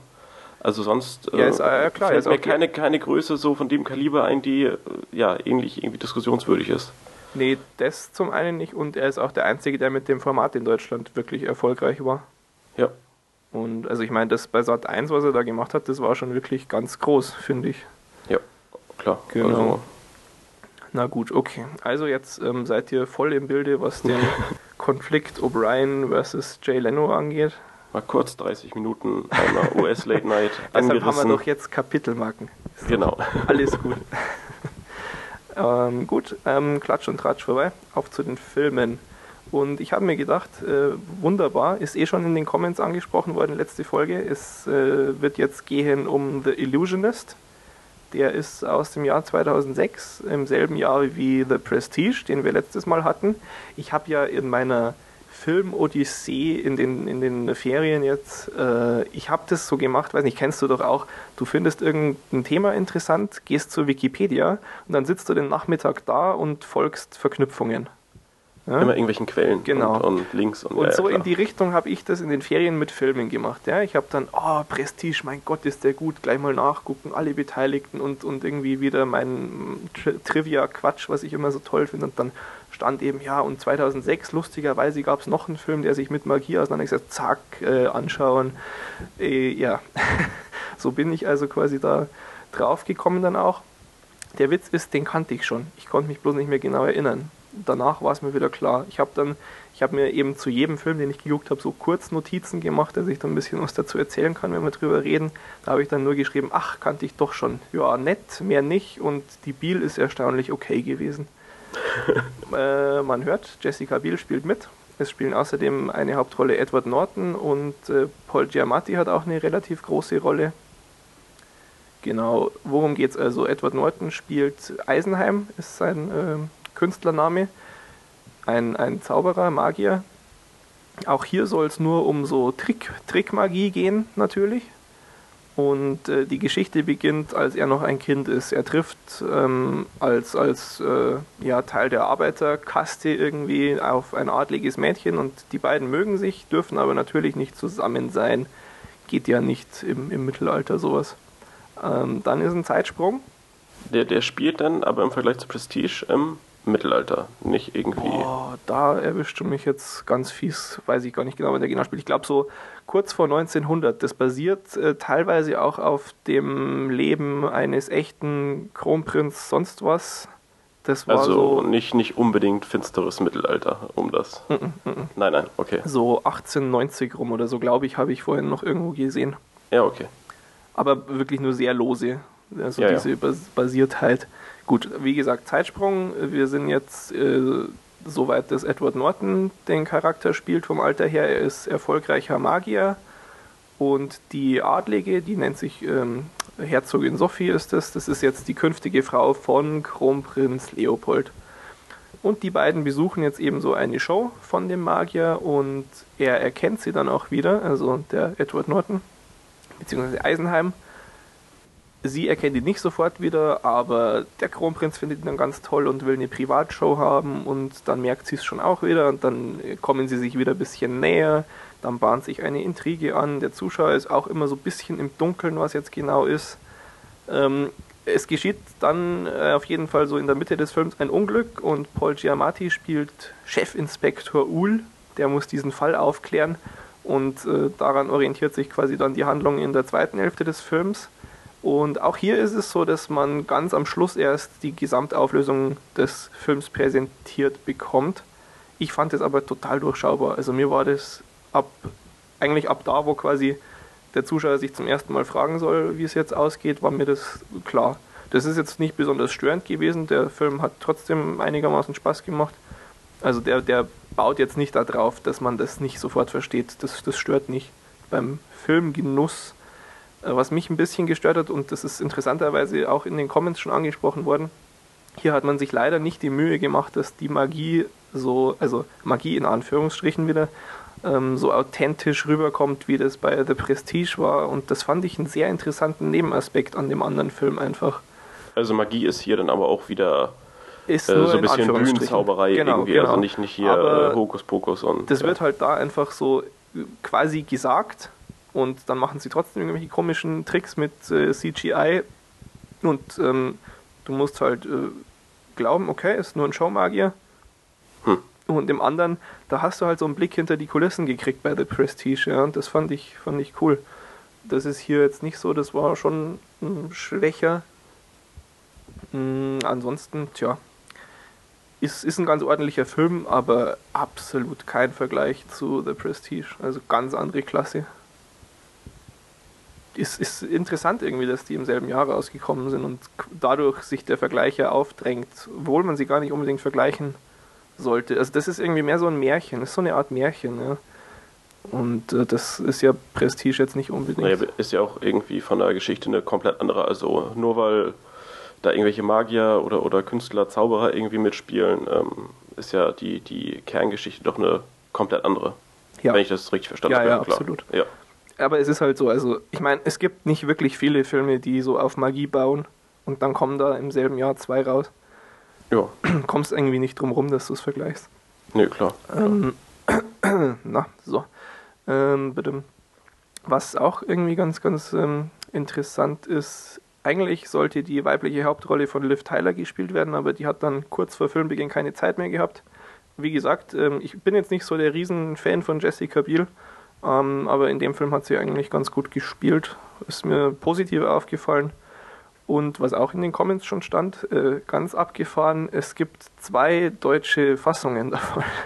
Weil wohl ähm, im Vorfeld der Kinofassung hatte der eigentliche Sprecher von Edward Norton keine Zeit, also hat es ein anderer gemacht und für die DVD haben sie es aber nochmal neu eingesprochen. Auch ungewöhnlich. Ja. Da müsste man mal irgendwie zusammenschneiden, so dass es äh, bei jedem Satz alterniert, das ist bestimmt lustig. Klingt bestimmt überhaupt nicht bescheuert. Genau. Nee, nee. Gut, aber so viel erstmal zu The Illusionist. Genau. Und kommen wir Und zum nächsten. genau, jetzt bin ich dran mit Old Dogs, den wir ja schon mal, äh, also dessen Trailer wir ja schon mal vorgestellt haben vor Ja, ein weißt du, was Wochen. ich gemerkt habe? Ähm, wir, haben, wir haben ja die News gehabt, dass Old Dogs äh, den zweiten Teil von Wild Hogs getötet hat, in gewisser Weise. Ja, weil er so schlecht war. Da habe ich, Oder habe ich so in den- unerfolgreich. Ja, so unerfolgreich. Äh, Da habe ich in den Shownotes, habe ich, er hat Wild Dogs 2 gekillt, reingeschrieben. Mann, habe ich mich geärgert, wie mir das aufgefallen ist. Aber gut, Unmöglich. jetzt darfst du. Ähm, ja, der Film läuft seit einer Woche, seit ein paar Tagen irgendwie im Kino. Ähm, egal, es, es spielen jedenfalls Robin Williams und äh, John Travolta mit. Robin Williams ist Dan und John Travolta spielt Charlie. Die beide sind äh, ja so Mitte 50, kennen sich seit Kindertagen, sind auch beste Freunde und betreiben zusammen eine Marketingagentur. Ist alles so relativ erfolgreich und ähm, jetzt steht äh, der ja so größte Deal der Filmgeschichte an, ein Riesengeschäft mit einem japanischen Unternehmen. Ähm, ja, und ist halt, naja, sehr aufregend und, und sie setzen eben alles daran, dass das dieses Geschäft klappt und dass das alles gut über die Bühne geht. So, und wie der Zufall es eben will, ähm, trifft Dan auf eine alte Freundin. Äh, diese offenbart ihm dann, dass er Vater ist, dass er zwei Oh, Kinder hat. Okay. So, und wie der Zufall es dann eben will, ist es so, dass er auf diese Kinder jetzt aufpassen muss, weil sie Ah, okay. zufälligerweise ins Gefängnis muss für eine Woche oder zwei Wochen. So viele Zufälle. Ja, Zufall über Zufall und äh, ja, er muss auch deshalb aufpassen, weil die Tante der Kinder äh, krank ist, verunglückt ist. Also, ähm, naja, er hat jetzt eben die Kinder, wird überrascht, weiß von nichts, ist völlig überfordert. Äh, die Kinder ziehen bei ihm ein, machen alles kaputt und dann sind sie, ich, ich glaube, so nach ungefähr einer Viertelstunde so weit, dass sie im Prinzip alle bei Charlie einziehen. Charlie, eben gespielt von John Travolta, ist ja so erfolgreiches Single, ähm, erfolgreicher Single, ähm, hat eine ja total schicke Wohnung, die aber natürlich überhaupt nicht tauglich ist, So um wie. Charlie Sheen bei Tour and a Half Men oder wie? Nee, ja, ja, nee, also nicht, nicht so ganz äh, derb und Okay. also Nee, ich fand Nein, nur die Namensähnlichkeit. Ja, nee, aber hat, hat da eigentlich nichts miteinander zu tun. Nein, aber jedenfalls, sie sieht all- alles sehr schick aus und, und eckig und kantig und Treppen und was weiß ich. Also nichts, äh, wo man eben Kinder gerne lange haben möchte oder Mhm. haben sollte. Wie Okay. auch immer. Ähm, ja, die, die Geschichte, äh, ohne jetzt eben viel zu verraten, läuft halt so ab, dass diese Kinder die beiden im Prinzip stören, dass sie natürlich jetzt Probleme haben, das Geschäft abzuwickeln, weil Kinder betreuen, äh, den, den, den Laden weiterhin schmeißen und, und ja, die, die beiden älteren Herren sind sowieso irgendwie ein bisschen durcheinander die ganze Zeit. Äh, ja, und dann dümpelt das so ein bisschen vor sich hin. Also die Grundgeschichte ist nicht sonderlich spektakulär, äh, obwohl mir der Trailer eigentlich echt gut gefallen hat, ähm, gab es doch verhältnismäßig wenig Lacher. Also es, es, es gab schon ein paar gute Lacher, wo ich auch äh, ja, die ich auch wirklich extrem lustig fand, aber mhm. in, in, in Summe doch sehr wenig. Und dann gibt es eben schon dieses ganze, ah, es ist halt alles sehr typisch. Also du, du hast dann ähm, ja halt mal einen Lacher, aber dann geht es wieder so ein bisschen in diese traurige Schiene, so ach und Familie muss zusammenhalten und mhm. ähm, wir kommen plötzlich zusammen und keiner hat damit gerechnet und jetzt kommen wir damit gar nicht klar, aber es muss irgendwie weitergehen und äh, ja, Robin Williams ist halt so ein bisschen ähm, gefühlsgestört, also der, der kriegt das alles nicht so mit, wie er sich wo verhalten soll und, und okay. ob er jetzt irgendwie lachen soll da in der Situation oder nicht, das ist für ihn so ein bisschen, Aha. naja. Ähm, es ist einfach eine Komödie äh, auf so einem Niveau, naja, ganz okay, nett, ja. aber ähm, wer jetzt noch vorhat, ins Kino zu gehen, also der sollte sich das durchaus nochmal überlegen. Äh, ich glaube, den kann man sich auch eigentlich gut später irgendwann mal auf DVD angucken. Also so aufregend ist es einfach nicht. Leider. Sehr ja. schade. Ja. Also der, der Trailer wirkte schon spaßig, aber eben auch diese also Szene dann, aus dem ähm, Trailer ist ähm, im Film total weit hinten angesiedelt mhm. und, und stellt eigentlich auch so ja, mit den, den Höhepunkt der, der Comedy dar. Okay, und also, wenn du jetzt den äh, mal vergleichst mit Wild Hawks, so Lacheranzahl oder so, keine Ahnung. Also ich fand Wild Hawks allein von der Grundidee schon mal viel witziger. Mhm, also weil, mhm. weil das war irgendwie ein bisschen was anderes. Ja. Und bei dem Film ist eben so diese typische Geschichte irgendwie äh, so ein geregeltes Leben wird durch irgendein Kind oder irgendwen anders auf einmal so aus, durcheinander gebracht und äh, gibt es eigentlich, was diesen, diese Basic Storyline angeht, einen besseren Film als Big Daddy? Weil das Kenn ist ja Big schon. Daddy frage ich mich gerade. Hey, den musst du kennen. Der ist äh, mit Adam Sandler. Eigentlich der beste Adam Sandler-Film überhaupt. Und geht in die gleiche Richtung. Ja, also ja, er, er, er, muss auf einmal auf ein Kind aufpassen. Super so. lustig. Er ist der totale Chaot und naja, können wir vielleicht wann anders mal vorstellen. Ähm, ja. Gut, naja, okay, schade. Ähm, ja, hatte also ich Old mir Dogs, auch mehr ähm, davon erhofft. Ja, überzeugt mich jetzt nicht so wirklich. Ist, wie gesagt, teilweise ganz lustig, aber naja, also der Trailer hat deutlich mehr irgendwie Hoffnung geweckt. Naja. Gut, ähm, mehr Platz äh, weiter oben auf meiner Liste als in Zukunft. das war jetzt Old Dogs. Genau. Und einen haben wir noch der nächste Film, den, den ich vor einer halben Ewigkeit geguckt habe, ähm, auf den wir jetzt aber wieder gekommen sind, weil du ihn jetzt äh, wieder gefunden hast oder überhaupt mal yep. gefunden hast. ähm, die Rede ist von There Will Be Blood, ähm, ist von 2007 und ja, wer ihn noch nicht kennt oder davon noch nichts gehört hat, es geht eben darum, dass äh, Anfang des 20. Jahrhunderts in den USA Daniel Plainview, gespielt von Daniel Day-Lewis, ähm, der, der spielt einen armen Schlucker, der zufällig auf Öl stößt. Auf der Suche nach Silber. Ne? Genau, ne? er sucht Silber ja. und, und findet plötzlich Öl. Ja, ist, so, ist auch nicht schlecht. Und, und in dieser ähm, ja, Aufbruchstimmung, die da so ein bisschen herrschte, und man hat gerade Öl gefunden, ähm, naja, dadurch entwickelt sich dann eben einiges und, und vor allen Dingen entwickelt sich durch, dadurch äh, großer Reichtum. Und das ist eben so ein bisschen diese ja, American Dream Geschichte, also so ein, ja, jemand, der vorher nichts hat, wird auf einmal reich. Stinkreich. Genau. Und ja, der, der ganze Film ähm, erzählt jetzt eigentlich von, von seiner krankhaften Gier, die, die all seine Handlungen überschattet.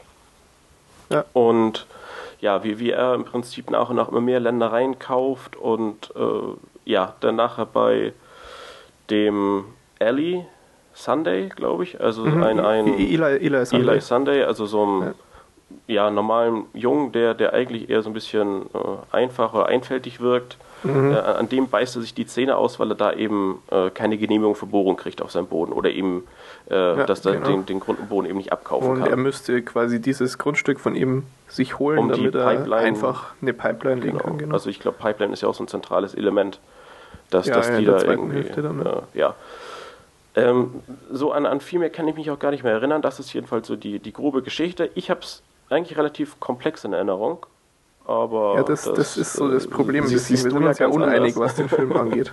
ja. Ich behaupte, nee, es ist nämlich leider nicht viel komplexer und das ist auch das Problem des Films. Ähm, ja, weiß nicht, ich hatte mir da eigentlich Großes davon erhofft, weil der ja total hochgejubelt wurde überall. Der hat ja auch, ähm, er hat einen Oscar gekriegt, oder? Äh, Wie war das? ich Also er wurde, er wurde achtmal nominiert oder hatte acht Nominierungen ja, und hat zwei bekommen. Ein für also den nee. besten Hauptdarsteller, also eben für Daniel Day-Lewis und für die beste Kamera. Okay, also den für ihn kann ich schon noch nachvollziehen. Also den für ihn finde ich auch der hat absolut toll gespielt. Also das, äh, wie er eben diesen gestörten Charakter gespielt hat, fand ich schon ziemlich beeindruckend. Ja, nee, auf jeden Fall. Ähm, ich habe äh, so als erste Kurzreaktion, äh, jetzt ich zitiere einfach wieder meine Mini-Notiz zu dem Film, habe ich geschrieben, was für ein überbewerteter Schmonz. ähm, ich habe echt, boah, ich habe mir gedacht, das gibt's ja nicht, denn, weil Henning pausiert ab und zu Filme, der guckt die dann nicht am Stück was ich persönlich gar nicht nachvollziehen kann. Und ich habe mir dann während dem Film gedacht, boah, da hat der bestimmt eine Woche gebraucht. nein, nein, ein, weil ich das so qualvoll fand, da komplett durchzuhalten. Boah, also wie gesagt, der, der Daniel Day-Lewis, der kann wunderbar einen gestörten Menschen darstellen. Habe ich jetzt kapiert, super. Aber das gibt einfach keinen Film von zweieinhalb Stunden her. Nein, also er hat, er hat, natürlich seine Längen und ähm, was man auch unbedingt erwähnen muss, ist eben die Musik oder der Soundtrack, die Ganz also, schrecklich schlecht. Ich glaube, ich, glaub, ich habe noch nichts Schlimmeres gehört. Also sowas völlig deplatziertes. Nur ja, irgend so ein, so ein Geschrammel und äh, es passt nicht, es, es erzeugt keine Stimmung und also als, als wenn die Tonspur kaputt gewesen wäre. Also das, nee, das ja, haut nee, überhaupt nicht echt, hin. Ist mir auch aufgefallen. Fand ich dann lustig, als ich gelesen hatte, was du dazu geschrieben hast, dass das bei dir auch so war. Aber ähm, ähm, nee. ich, ich glaube eben, dass vielleicht bei mir, also ich, ich, ich gucke ja auch gerne mal Dokus und so, also dass eben ich von den Bildern, von, von der eben irgendwie Szenerie, wenn sie da alleine irgendwo in einer, in einer äh, Wildnis stehen und versuchen, irgend so ein Rohr zu verlegen, dieses, äh, diese, diese Holzkonstruktion, was sie da irgendwie aufbauen und also das, das fand ich schon alles relativ faszinierend, irgendwie faszinierend dargestellt. Äh, aber natürlich Nein. zwei Stunden 40 Minuten ist ja, zu lang. Also ich finde das prinzipiell auch eine wirklich super spannende Thematik. Also das würde mich gar nicht stören, auch wenn das äh, so fast dokumentarisch wird irgendwie, aber das ist es ja dann auch nicht. Es geht ja wirklich einfach nur um ihn. Und ah, das ich weiß nicht, gibt einfach nicht genug her. Weißt du, dann, natürlich sind da super geile Ansichten irgendwie von der damaligen Zeit und das ist bestimmt alles total authentisch und ganz äh, professionell und so weiter. Und diese Bilder, die du da siehst, weißt du, da, da springt dir schon ins Auge, wie, wie der, der Regisseur Epos, ich mache ein Epos, der sich auf die Fahnen geschrieben hat, aber äh, das kannst du einfach nicht von der Stange brechen ähm, so, so und erzwingen hat für mich nicht in der funktioniert. Das klingt jetzt wieder äh, wahrscheinlich wesentlich zu negativ, ähm, wie, wie, wie immer, zumindest kommt es mir immer so vor, äh, weil der halt so wahnsinnig hochgejubelt ist. Der war jetzt nicht schlecht, ähm, aber ich fand ihn auch nicht besonders gut. Also Story ist einfach sehr wenig da drin und wird äh, nicht, nicht genug ausgenutzt, die Ansätze, die da sind. Also er hat, er hat ja seinen Sohn, mit dem er dann irgendwie Probleme hat und der auch unter seiner seiner Gier und seiner Verwandlung leidet, aber das kommt auch überhaupt nicht irgendwie in, in die Stimmung rein und, und zum Tragen. Ja, ist alles, nee, war einfach nicht so mein Ding. Ja, also man muss eben auch Lust haben, dann wirklich zweieinhalb Stunden sowas ganz ja, aber ich finde ja lange Filme toll. Ja, aber es ist eben kein Film, der jetzt irgendwie von, von äh, Spannung oder so lebt. Also es, das, das stimmt, das, das, es, es dümpelt halt schon Spannung. so ein bisschen vor sich hin. Also es ist mehr so eine, so eine, so eine Erzählung. Also ja, so eine Erzählung, Spannung, die einfach irgendwas was wiedergibt ähm, und, und ja, sich so von, von Zeitpunkt zu Zeitpunkt irgendwie han, äh, hangelt, ohne jetzt irgendwelche Highlights da drin zu haben. Also dass das Finale ist dann eben noch irgendwie ähm, auf gewisse Art und Weise besonders, aber ähm, so die, die Haupthandlung, ja. Aber wie gesagt, ich fand ihn trotzdem sehr unterhaltsam und ähm, ja, eigentlich ist die, die generelle du Meinung dazu auch Flash Forward unterhaltsam. Ja. das muss ich einfach jede Folge einmal auch, auch immer noch. Und ich freue mich total, wenn es weitergeht. Nein, aber. Ah, ich, ich, muss aufhören, es zu erwähnen, sonst vergisst du es nicht, stimmt. ja, nein. Ähm, gut. There will be blood. Vorbei. Genug, genau. Auf zu den Serien. Ja, jetzt darfst du wieder. Endlich. Jetzt, jetzt ist How I Met Your Mother dran. Ich habe ja, ich hatte gehofft einfach ähm, irgendwie, dass wir vielleicht äh, das mit Basti besprechen können und er dann so ein bisschen ähm, frischen Wind reinbringt, wenn er es gerade erst guckt. Aber jetzt machen wir das einfach mal. Das ist wenigstens auch was, was wir beide kennen. Und los geht's. How I Met Your Mother läuft seit 2005, ist also in den Staaten jetzt schon bei der fünften Staffel angekommen und das passt auch perfekt, dass wir das jetzt erst machen, weil letzte Woche hatten die ihre hundertste Folge und das war natürlich von mir perfekt so geplant, ja. Gut. Ähm, in Deutschland läuft es auch schon seit September 2008, aber ist ganz schrecklich auf Deutsch. Und die, genau, was, es ist ganz schrecklich Ja, auf ich Deutsch. glaube auch. Doch, Meine kleine Schwester hat mehr Recht als du. Nein, aber ich glaube, da stimmt es Ähm, wirklich. Also, weil, weil da geht Nee, ist so. extrem viel verloren. Aber gut, nur ähm, genau. Ähm, lustiger äh, Nebenfakt, wie immer von mir präsentiert. Äh, die zwei Erfinder der Serie, die haben auch schon als Autoren für Letterman gearbeitet und so schließt sich der Kreis. Gut, worum geht's bei How I Met Your Mother? Äh, eigentlich sollte jeder Mensch auf der Welt das eh schon wissen. Ich erzähle es jetzt trotzdem mal. Ähm, der im Prinzip rein theoretisch Hauptcharakter ist Ted Mosby. Der erzählt im Jahr 2030 seinen beiden Kindern in allen Details, wie es dazu kam, dass er und ihre Mutter zusammengekommen sind. Und diese Story, die man eben dann eigentlich in der Serie sieht, beginnt äh, 2005. Da ist Ted äh, ist gerade äh, Ende, Ende 20, also so, weiß nicht, 27 glaube ich, und hat gerade einen Abschluss in Architektur gemacht, arbeitet auch schon. Äh, sein bester Freund, das ist äh, der Marshall, der ist äh, noch am Ende seines Jurastudiums und äh, ist schon seit vielen, vielen Jahren auch mit Lilly, die als Kindergärtnerin arbeitet, zusammen. Ähm, in der, ich glaube, direkt in der ersten, doch ja, direkt in der ersten äh, Episode verloben sich die beiden dann auch. Ähm, gut, die drei haben noch einen weiteren gemeinsamen Freund und das ist Barney Stinson. That guy is awesome. Der ist, äh, naja, ähm, ziemlicher Womanizer. Der ist immer im Anzug unterwegs.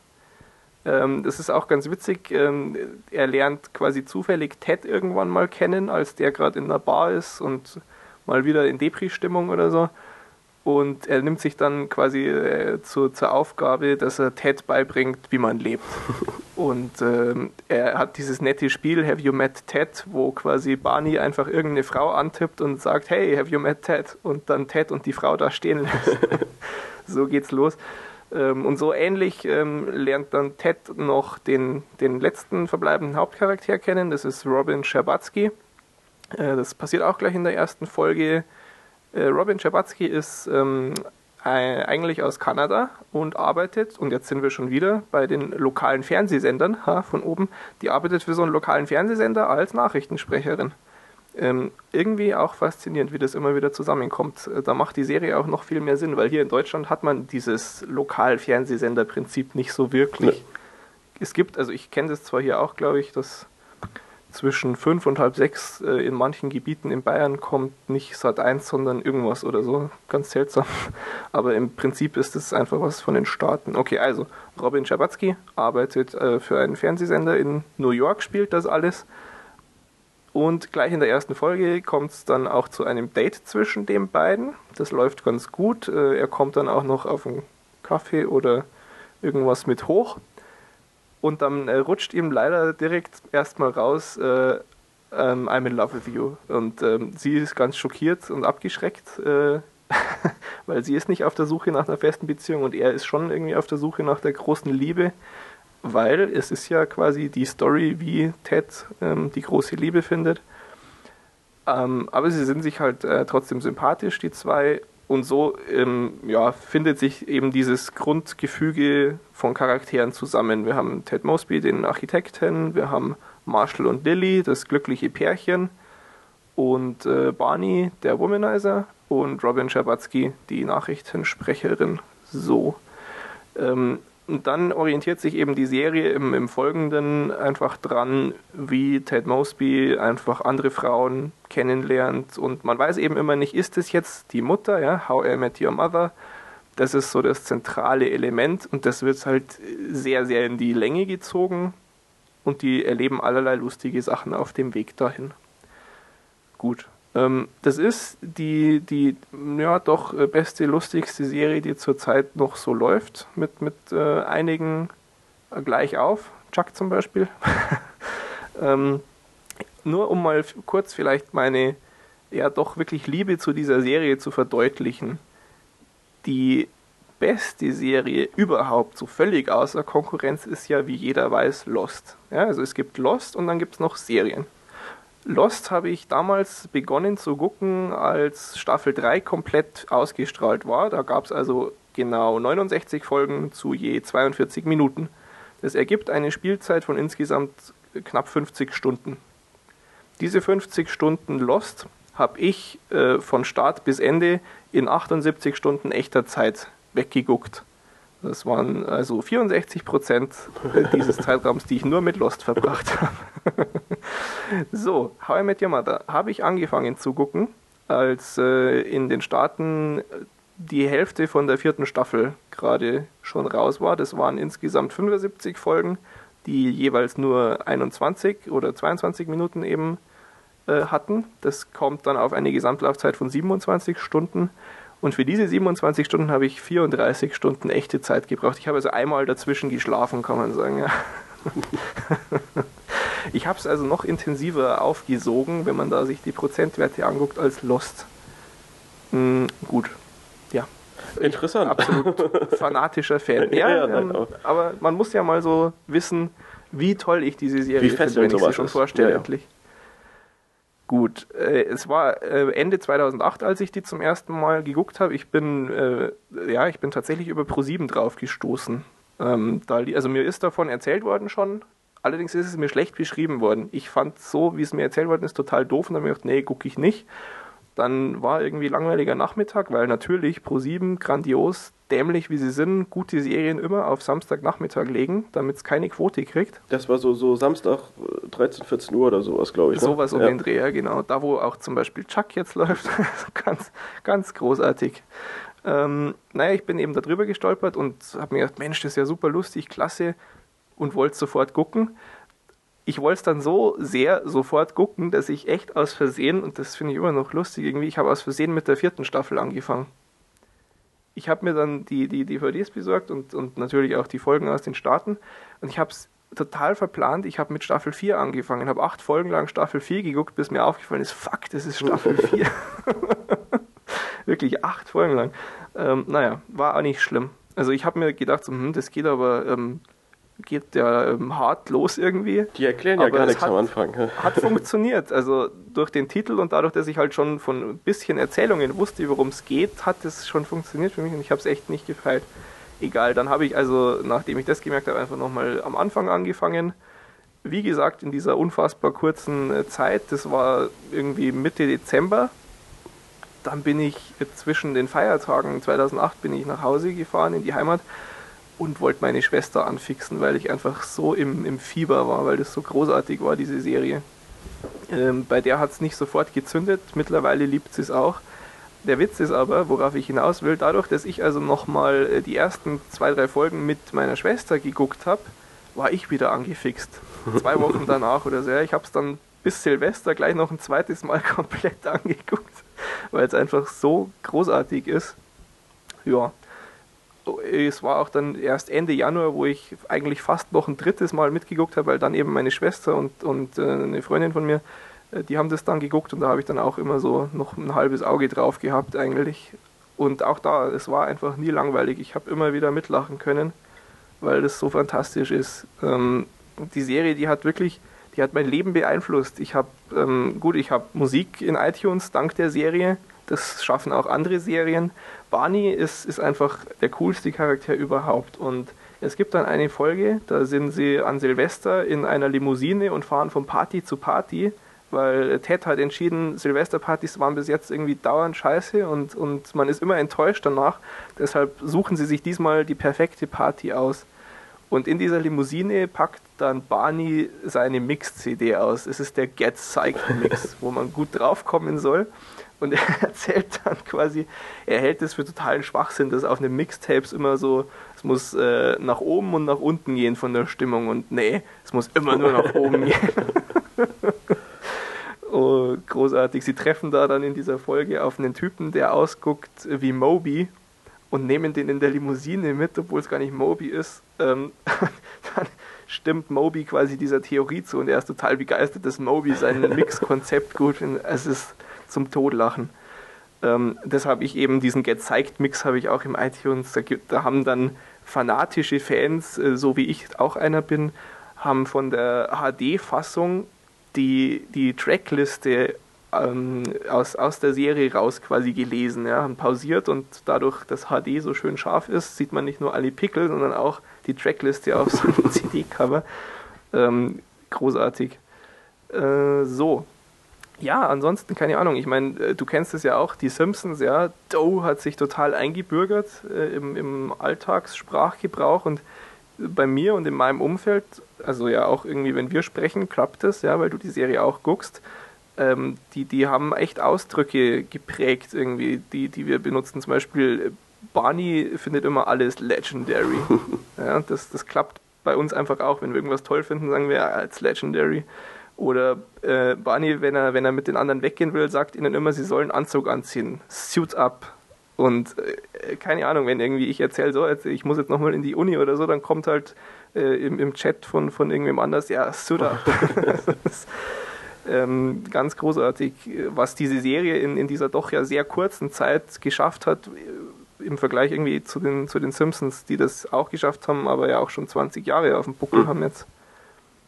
Genau ja, genau, nicht vergessen, was ich nicht vergessen darf. Ich habe ja oben gesagt, wieso habe ich also mir diese Vorgeschichte mit dem Letterman und dem Leno wegen How I Met Your Mother durchgelesen.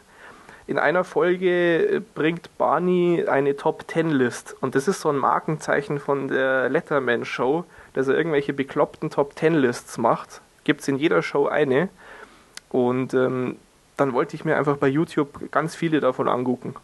Und da gab es aber relativ wenige, weil die leider ähm, CBS, wo ja der Letterman ist, die, die sperren alles Mögliche an Videomaterial. Ja, das ist, dieser Content ist in deinem Land nicht verfügbar. Dann bin ich äh, zu YouTube gegangen und habe gedacht, vielleicht gibt es ja irgendwo ein Archiv oder sowas.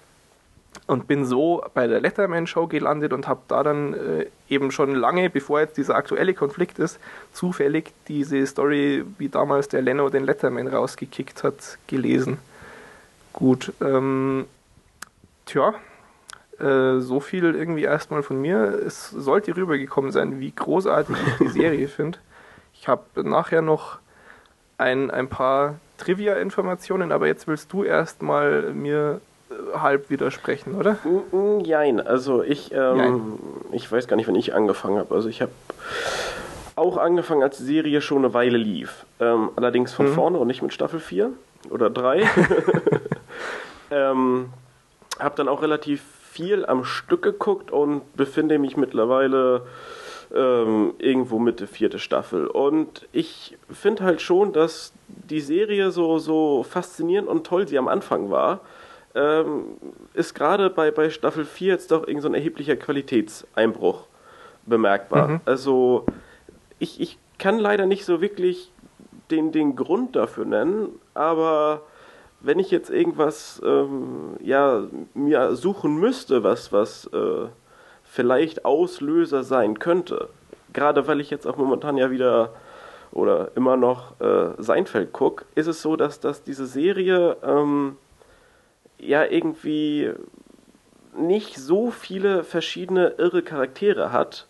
Also Barney ist halt so hm, der Sonderfall, der halt so ganz besonders mhm. hervorsticht, aber es, es fehlt halt irgendwie ja, also so, so der Witz bei den anderen Charakteren fehlt halt an mir an manchen Stellen. Also es ist am Anfang eben noch nett, da ist eben das alles recht neu.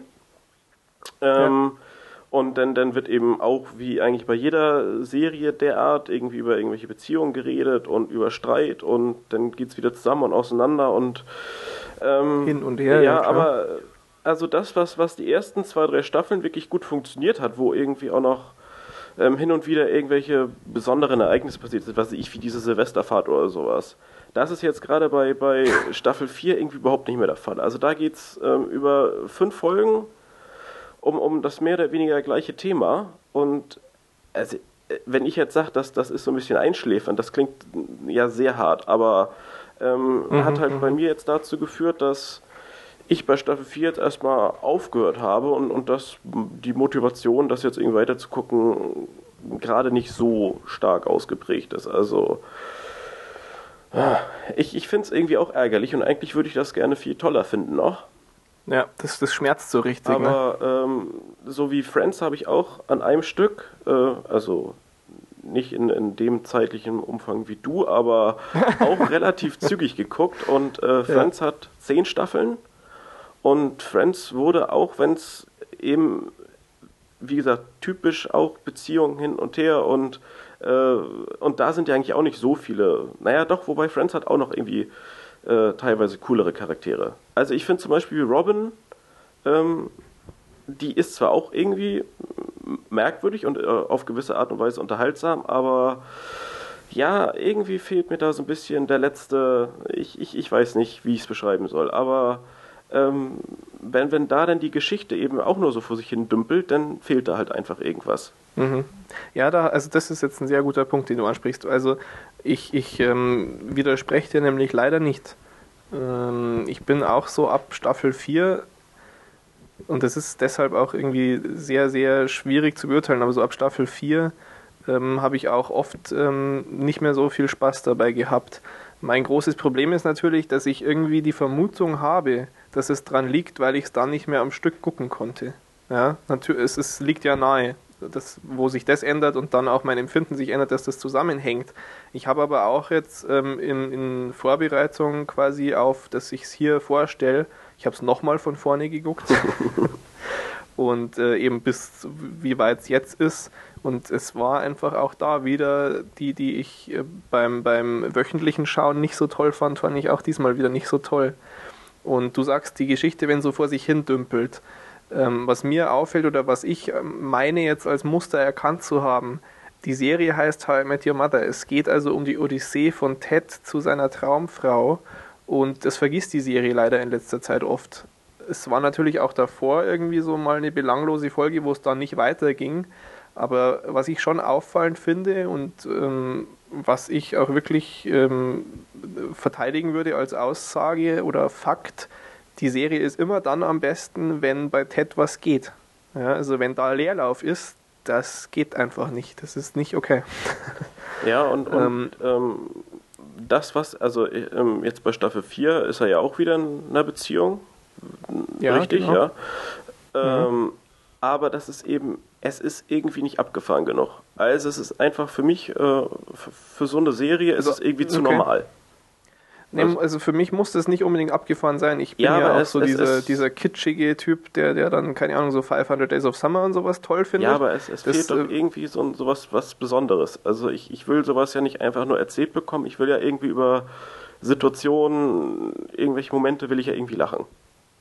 Ja, okay, nee, aber also ich, ich fand gerade jetzt diese Beziehung, die eben da zwischen äh, Staffel 3 und 4 äh, hinübergerettet wird, ähm, die fand ich schon gut. Also das war so ein guter Rahmen, anhand dem man dann diese bizarren Geschichten mit den anderen erzählen kann. Also zum Beispiel fällt mir jetzt ein vom Anfang aus der vierten Staffel, ähm, sind sie dann eben bei, bei seiner Partnerin zu dem Zeitpunkt im, im Keller irgendwie, die wohnt in New Jersey. das ist auch so großartig, dass immer New Jersey auf die Fresse kriegt in diesen ganzen Serien. Ähm, und äh, das ist eine ganz tolle Folge, da passiert auch eigentlich nichts, ja. Aber ich, ich habe also, ich habe ja gerade schon gesagt, es tut richtig weh. Mir, mir, mir, blutet das Herz ob diesem Qualitätsverlust. Ja. Ich habe mir also das mal ganz genau angeschaut, weil mich das einfach nicht losgelassen hat. Was läuft da schief? Ich werde einfach diesen Eindruck nicht los, dass es nicht mehr so, so, so gut läuft wie am Anfang. Ähm, also, was habe ich gemacht?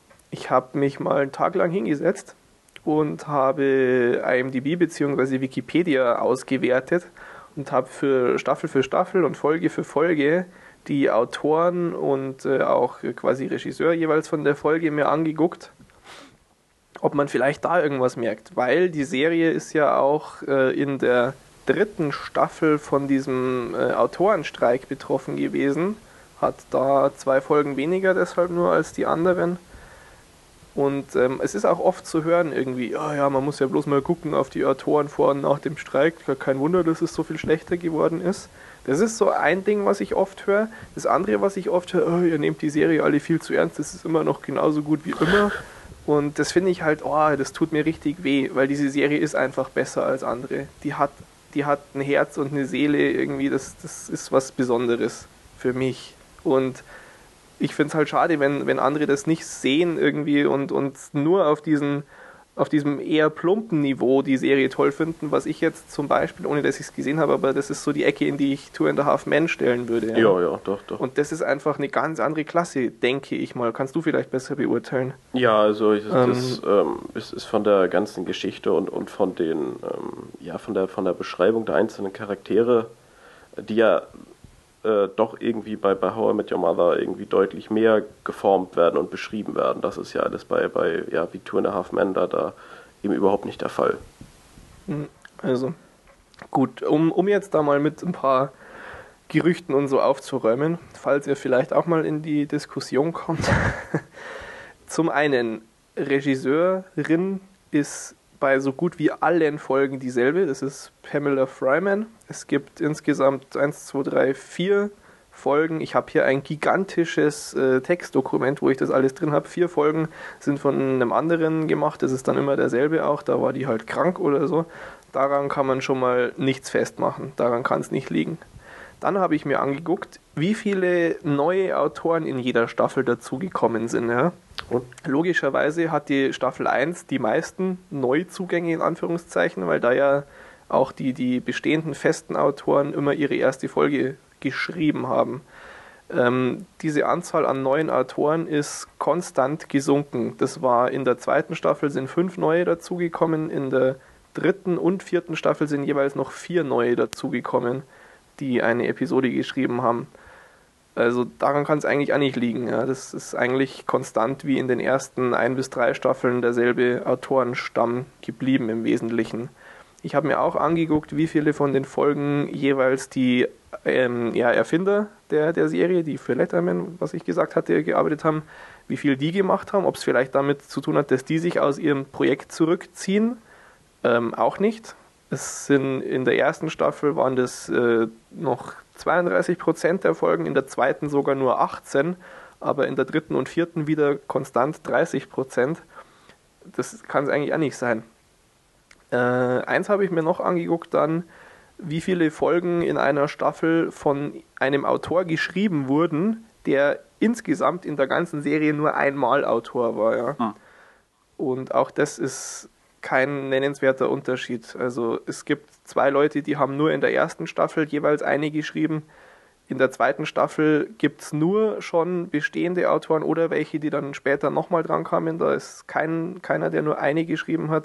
In der dritten Staffel ein Einzelner und in der vierten Staffel drei, aber auch einfach nichts Nennenswertes. Und jetzt zu Beginn der fünften Staffel schauen die Werte auch noch gegensätzlicher aus. Ja. Also da haben die, die Erfinder mehr geschrieben als, als im Schnitt bis jetzt. Da gibt es niemanden, der noch keine geschrieben hat. Und immer auch dieselbe Regisseurin. Also kein, kein irgendwie da gibt es keine den man, Indizien. Man da, ähm, ja, also direkt. wenn, wenn euch irgendjemand in dieser Diskussion mal sagt, ja, der Autorenstreik, dann war alles völliger Schwachsinn. Vollkommen. Es, es gibt keinerlei Grundlage für diese Aussage. Aber ist dann das, was du so gelesen hast, ähm, also ist die generelle Meinung dann, die du jetzt eben, äh, ja, wie gesagt, irgendwie mal gelesen oder gehört hast, schon so, dass es ab, ab Staffel 4 abnimmt? Oder sind, sind wir da doch, irgendwie schon, ja. also, da so ein bisschen außen vor? Nö. Ja, ja, nee, das sind wir wirklich nicht allein damit. Also das liest man oft irgendwie in, in US-Foren und sowas auch. Ähm, also bei tv.com lese ich häufig auch irgendwie mehr Reviews durch. Und äh, das ist schon eine verbreitete Ansicht. Ähm, aber äh, die sind irgendwie eben auch alle unschlüssig, was läuft da eigentlich schief. Ja? So richtig erklären kann man sich einfach nicht. Ich habe das Einzige, was ich dann noch gemacht habe, ist, dass ich auch noch geguckt habe, ähm, wann äh, TED vergeben ist und wann nicht. Ähm, das passt schon so ein bisschen besser ins Konzept, aber da wird dann auch irgendwie einfach mein, da, da verliert man dann den Überblick langsam. ein sehr komplexes Dokument, das ich hier gebaut habe. Ähm, ich kann mal gucken, vielleicht stelle ich das auf die Seite oder so. Ja, ist schade einfach. Ja. Und wie, wie, ich schon gesagt habe, echt, das blutet mir das Herz. Ich will das nicht. Ich will, dass ich es wieder so ultra genial finde wie am Anfang. Und es ist immer noch eine der besten Serien, die läuft, trotz allem. Ja. Also ich guck's gern. Und Aber du bist jetzt also auf dem aktuellen Stand, das heißt Staffel absolut 5, Staffel 5, Folge- Folge, 10, 11, sowas. Okay, also es ist ja im Prinzip ja, rund eine 13 Staffel von, von dem, wo ich bin, nochmal entfernt. Genau, du hast eine Staffel Aber vor dir. trotzdem ist es aus, aus deiner Sicht jetzt nicht so, dass es ähm, Also, Ende der vierten Staffel wieder an, an Qualität ordentlich gewonnen hat oder so. Ja, die, die fünfte hat schon ein bisschen wieder ähm, zugenommen. Also es waren wirklich gerade in der zweiten Hälfte von der vierten waren ein paar wirklich schlimme Gurken drin. Hm. Also das, das, ähm, da drängt sich bei mir dann auch so der Vergleich mit den Simpsons irgendwie auf. Und bei den Simpsons ist so ein Hauptproblem, was ich damit habe mittlerweile, dass Homer als dieser komplette Ultra-Vollidiot dargestellt wird, ja. Der einfach, der, der nur dumm ist, überhaupt kein Gehirn eigentlich hat. Der war am Anfang einfach der liebenswerte Tollpatsch, ja. Ja, ja, dann Ähm, Driftet das das ist in einfach so eine gewisse so Richtung ab, überzogen mittlerweile. Und äh, das ist hier so ein bisschen ähnlich. Ted ist auch so ein bisschen tollpatschig, der, der liebenswerte äh, Naivling und stolpert so ein bisschen durch die Welt. Ähm, das ist auch super, ja, damit kann ich mich total verbinden, auch irgendwie mit dem Charakter. Aber in, gegen Ende von Staffel 4 ist halt so, dass er äh, sich beruflich neu orientieren will und dann kommt er einfach ewig lang nicht ähm, aus dem Pushen. Und dann wird er halt auch wirklich total demontiert. Also es wird dann so ernsthaft äh, ge- gesagt, oh Mensch, ich muss mal wieder was anderes machen. Ich habe den ganzen Tag nur meine Stifte nach Farbe sortiert. Und das sind dann echt so Gags eben auf total niedrigem Niveau. Und die- werfen einfach ihre Charaktere so über Bord. Ja, Ted ist, die, du hast ja gesagt, die Charaktere sind unglaublich wohl geformt irgendwie und Aber trotzdem, Man hat sich- trotzdem ja eben, also gerade bei so einem Gag merkt man eben, wie äh, übertragbar sowas ist. Also könntest du auch jeden anderen hinsetzen und, und das wäre auch Genau, lustig. genau. Aber es ist eben, wenn Ja. ich, wenn ich, was ich jetzt äh, wieder Seinfeld, George ist, ist irgendwie ein Charakter, der ähm, der im Prinzip ja nicht mal einen Gag bringt und trotzdem ähm, schreiend komisch ist. Richtig. Und das ist, das ist halt aber was, was die Serie, wenn sie gut ist, auch kann. Ja, aber Das, das schaffst du ja eben nicht mit einem Gag wie irgendwie, ich habe den ganzen Tag nur Stifte gezählt oder so. Also, ja, und also er, er, er macht sich dann selbstständig heißt's und arbeitet von zu Hause und dann nimmt er sich einen Assistenten und stellt einen Schreibtisch mit dem Assistenten ins Wohnzimmer, was einfach so vollkommen schwachsinnig ist. Und das, das tut richtig weh, ja. Weil das ist einfach, nee, das Vor allen geht Dingen, wenn nicht, eben das solche, solche. Handlungen ähm, sonst nicht zum Charakter passen. Wenn er halt die ganze Nee, Zeit nur das blöde ist Ideen viel hat, zu dann, überzogen. dann Genau. wird es schon wieder irgendwie passen oder wie, wie Barney, dem, dem traut Aber das man ist auch einfach alles so für zu. eine Folge, ja. Ja, aber wenn es dann irgendwie so, keine Ahnung, bei äh, Folge 9 ist es irgendwie mal völlig normal und bei Staffel 10 macht er nur Blödsinn, also das, das nimmt man ihm ja auch irgendwie nicht ab. Ich bleibe jetzt mal gleich bei der Folge, um vielleicht das äh, auch am Beispiel von Robin ähm, darzustellen. Die ist schon, das ist halt eine wirklich hübsche Frau, ähm, die sicher auch irgendwie so ihre Voreskapaden hatte und so und ähm, die aber doch als halbwegs harmlose, normale Frau dargestellt wird. Und in der Folge hüpft sie halt auf einmal mit dem Assistenten ins Bett. Zack. So ohne erkennbaren Grund. Also, oh, das ist irgendwie, sie, sie wohnt eben in dem Apartment, wo Ted diesen Schreibtisch mit dem Assistenten mitten ins Wohnzimmer stellt. Und der lässt sie dann nicht aufs Klo gehen, weil das ist ja das Büroklo. Und das findet sie dann sexy, dass der sich so herrisch verhält. Und dann, also, oh, nee, passt auch einfach null zum Charakter. Und ist so für einen schlechten Gag, ja, dass eben dann Ted heimkommen kann und die im Bett findet und haha und alle können lachen und toll. Und das ist einfach nicht, was die Serie auszeichnet, so haut drauf Humor. Nee, das, Ja, ja. gut, ähm, aber How I Met Your Mother, ich habe noch so natürlich wieder schön viel Trivia im Gepäck. Äh, ich habe dir das, diesen, diesen Gezeigt-Mix schon angesprochen. Ähm, auch äh, tolles Zubehör in Anführungsstrichen ist ähm, der Bro-Code. Barney ist, ähm, wie gesagt, erstens awesome, findet alles legendary und er ist ein Bro. Ähm, das ist auch ein sehr toller Running Gag von der Serie. Und er hält sich quasi an den Bro-Code. Da steht zum Beispiel drin, äh, Bros before Hoes. Ja, also du, du rührst irgendwie nicht die Frau von deinem Kumpel an und sowas. Und äh, dieses Buch gibt es quasi jetzt auch so in echt zu kaufen. Ich habe es als Hörbuch mir besorgt. Ähm, es ist auch, wenn du, wenn du dir da die US-Version holst, die Stimme von Barney, also der liest es dann selber und es ist wirklich sehr lustig. Also irgendwie sind dann so 150 Regeln, die, an die man sich halten muss, wenn man auch Bro ist. Und äh, eine Regel ist irgendwie, a Bro never dances with his hands above his head. Und also lauter so Schwachsinn. und oder Barney führt zum Beispiel ähm, in der Serie auch mal das Lemon Law ein. Lemon Law ist irgendein US-Gesetz, das es dir beim Gebrauchtwagenkauf leicht macht, ihn schnell wieder zurückzugeben und er führt das in der Dating-Welt ein. Also er setzt sich irgendwie mit so einem Date an den Tisch und sagt, ah, I'm sorry, I'm gonna have to lemon law you und geht, weil er eh gleich merkt, mit der will er nichts anfangen. Und er schafft es halt, dass er das so oft macht, weil er ja echt irgendwie jede Nacht mit einer anderen was, was anfangen will, dass sich das durchsetzt. Und er dann, er wird auch irgendwann gelemmonlord. Und er ist dann aber gar nicht ähm, traurig, dass er abgewiesen wurde, sondern er findet es nur geil, dass sich sein Ding durchgesetzt hat irgendwie. Und in diesem Buch ist dann zum Beispiel sind so Lemon Law Vordrucke, die du einfach dann hergeben kannst. Da steht dann alles erklärt für den armen Abgewiesenen. Also ist sehr amüsant. Beim Hörbuch ist eben auch das Ding als PDF dann dabei. Großartige Sache.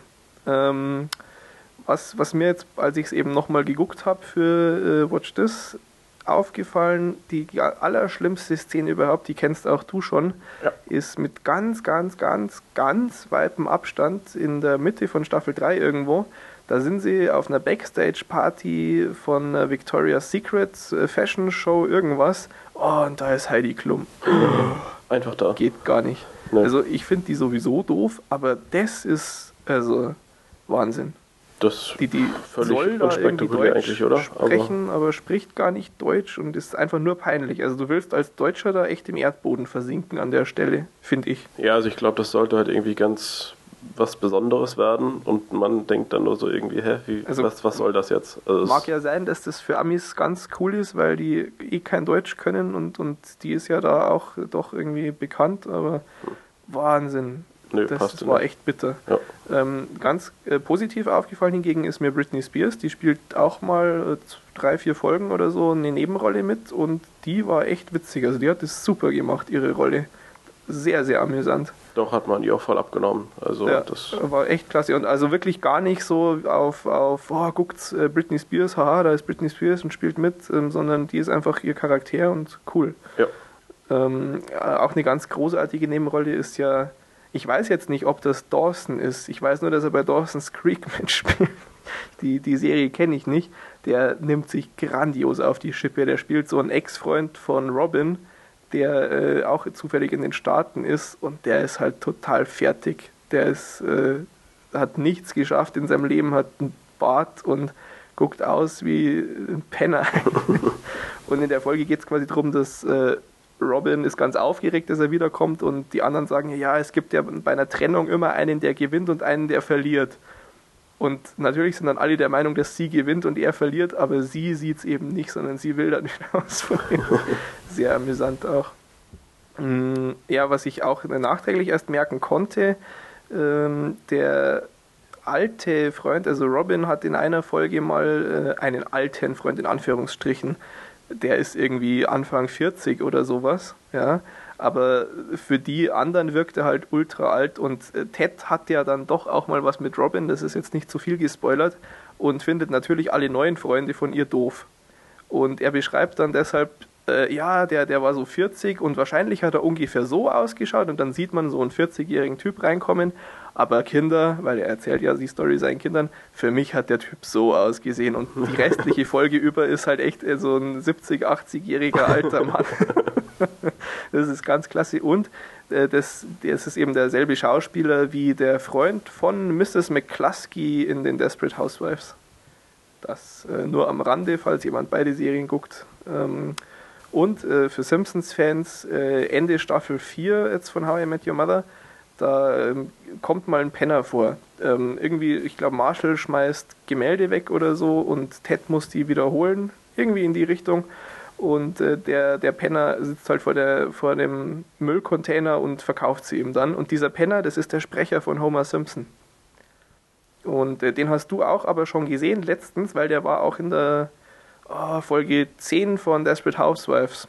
Ah. Da ist doch dieser Flugzeugpilot. Ja, ja. Mit seiner Frau und der Pilot, das ist der Sprecher Echt? von Homer Simpson. Habe ich nicht cool, erkannt. Oder? Ja, Der macht ganz oft so Cameo-Auftritte in Serien. Musst mal die, die Wiki-Seite irgendwie dir anschauen. Das ist ganz spannend. ja, nee, Genau, so jetzt habe ich noch als allerletzten Punkt bei Met Your Mother drin stehen. Ich habe es oben schon gesagt, CBS, ihr seid total scheiße. Ich werde es wirklich schwer haben, euch jetzt da gute Videos zu verlinken, weil die alles blocken. Ich habe echt noch nie so Probleme gehabt. Serien sind immer ein bisschen schwieriger, aber das ist nur übel. Ähm, was ich ansonsten in den Shownotes auch verlinke, es kommen öfter mal in der, Web, äh, in der Webseite nicht, sondern in der Serie Webseiten vor, so herum. Zum Beispiel irgendwie eine, die Ted mal gedatet hat, macht eine Webseite, die heißt tedmosbyisajerk.com. Und alle diese Webseiten, die da vorkommen, gibt es dann auch wirklich. Da verlinke ich mal ein paar, die sind auch ganz witzig teilweise. Aber ähm, genug How I Met Your Mother. Ist in, in der epischen Breite, die es verdient, abgehandelt worden jetzt. Und ähm, auch wenn ich eben diesen, diesen Qualitätsniedergang leider nicht wegreden kann, ähm, äh, gehört es zum Besten, was läuft und ich kann es nur jedem empfehlen. Äh, absolut. Ähm, gut, So viel dazu.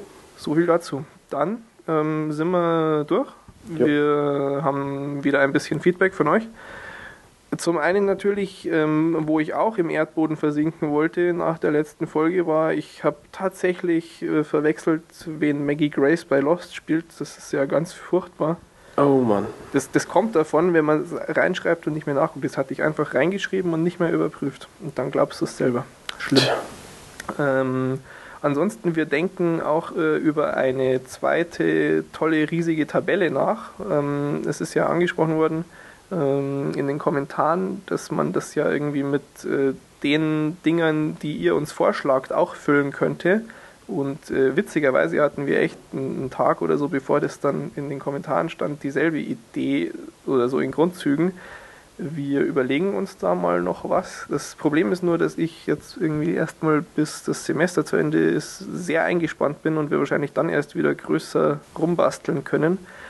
Trotzdem freuen wir uns immer riesig über eure Ideen und äh, wir schreiben uns das alles auf, wir überlegen uns tolle Sachen und ich mache sowieso immer eher, eher hier was als die Sachen, die ich machen sollte.